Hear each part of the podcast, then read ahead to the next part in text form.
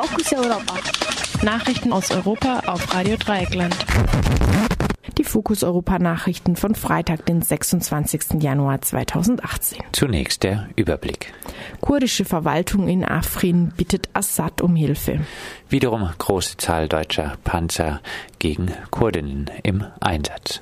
Brasilien Gericht beschlagnahmt Pass von Ex-Ministerpräsident Lula da Silva. Heute wieder Akademikerball in Wien. Und nun zu den einzelnen Meldungen. Kurdische Verwaltung in Afrin bittet Assad um Hilfe. Die kurdische Verwaltung des Kantons Afrin hat nun das Assad-Regime um Hilfe gebeten. In der Erklärung hebt die kurdische Verwaltung die Leistung der kurdischen Miliz, das Land sechs Jahre lang zunächst gegen Al-Qaida und dann gegen den Islamischen Staat verteidigt zu haben, hervor. Dann fährt die Erklärung fort, Zitat, und jetzt ist dieses Gebiet der ausländischen Aggression durch den türkischen Staat ausgesetzt die die Einheit der syrischen Länder und die Sicherheit und das Leben der Zivilisten bedroht, die in Afrin leben. Zitat Ende. Die türkische Invasion ziele darauf ab, durch die Besetzung Afrins noch mehr Land aus Syrien herauszuschneiden.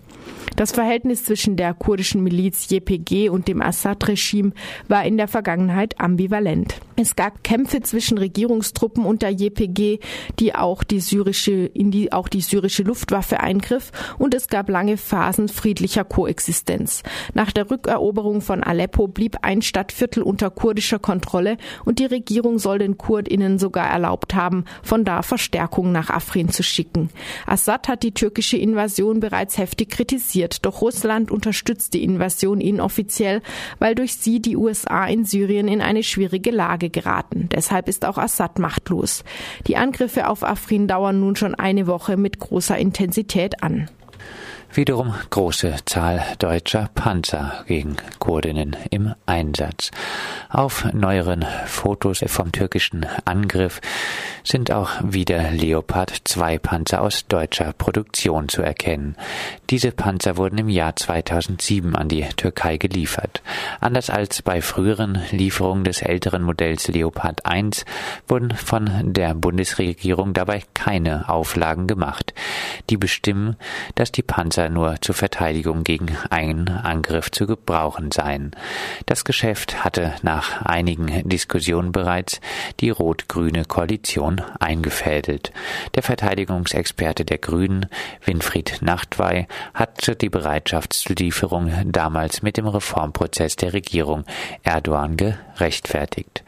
Die Leopard 2 Panzer haben für den Überfall auf Afrin besondere Bedeutung, da sie die einzigen Panzer der türkischen Armee sind, die über eine Verbundpanzerung verfügen, gegen die die Waffen der Kurdin wahrscheinlich nichts ausrichten können. Das, da hilft es, den militärischen und damit politischen Preis der Invasion zu begrenzen. Diese Woche sah sich die Bundesregierung gezwungen, die geplante beim Treffen zwischen dem deutschen Außenminister Sigmar Gabriel und seinen türkischen Kollegen Cavusoglu vereinbarte Erneuerung türkischer Leopardpanzer wieder abzusagen.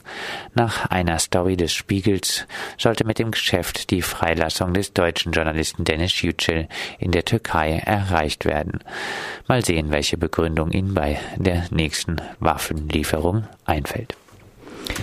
Brasilien. Gericht beschlagnahmt Pass von Ex-Ministerpräsident Lula da Silva. Auf Anordnung eines Gerichts hat die brasilianische Bundespolizei den Reisepass des linken Politikers Lula da Silva beschlagnahmt. Dadurch wurde Lula da Silva daran gehindert, an einer UNO-Konferenz zu Landwirtschaft und Ernährung in Addis Abeba teilzunehmen. Am Mittwoch hatte ein Gericht ein Urteil gegen Lula da Silva wegen Korruption bestätigt und dabei die Strafe auf zwölf Jahre Gefängnis erhöht. Lula da Silva wird vorgeworfen, er habe sich von einem Baukonzern, der staatliche Aufträge bekam, ein Appartement bauen lassen. Lula da Silva bestreitet dies. Der Rechtsweg ist noch nicht abgeschlossen. Politische Freunde von Lula da Silva vermuten, dass das Verfahren gegen ihn instrumentalisiert wird, um seine Teilnahme an der nächsten Präsidentschaft Präsidentschaftswahl zu verhindern. Lula da Silva wäre, wenn er antreten darf, ein aussichtsreicher Kandidat. Siehe auch das Interview mit Thomas Fahrteuer im gestrigen Morgenradio und Mittagsmagazin. Das Interview findet ihr auf unserer Webseite rdl.de. Heute wieder Akademikerball in Wien. Nein, das ist kein Veranstaltungstipp von Radio Dreieckland und wir haben auch das große I oder das Sternchen nicht einfach vergessen. Wir fordern unsere Hörerinnen nicht auf, heute Abend zum Akademikerball in die Wiener Hofburg zu kommen, es sei denn, um gegen die Veranstaltung zu demonstrieren. Auf dem Ball trifft sich sozusagen die Crème de la Crème von Europas Rechtsradikalen. Die Familie Le Pen wird dabei sein und Alex Alexander Dugin aus Russland.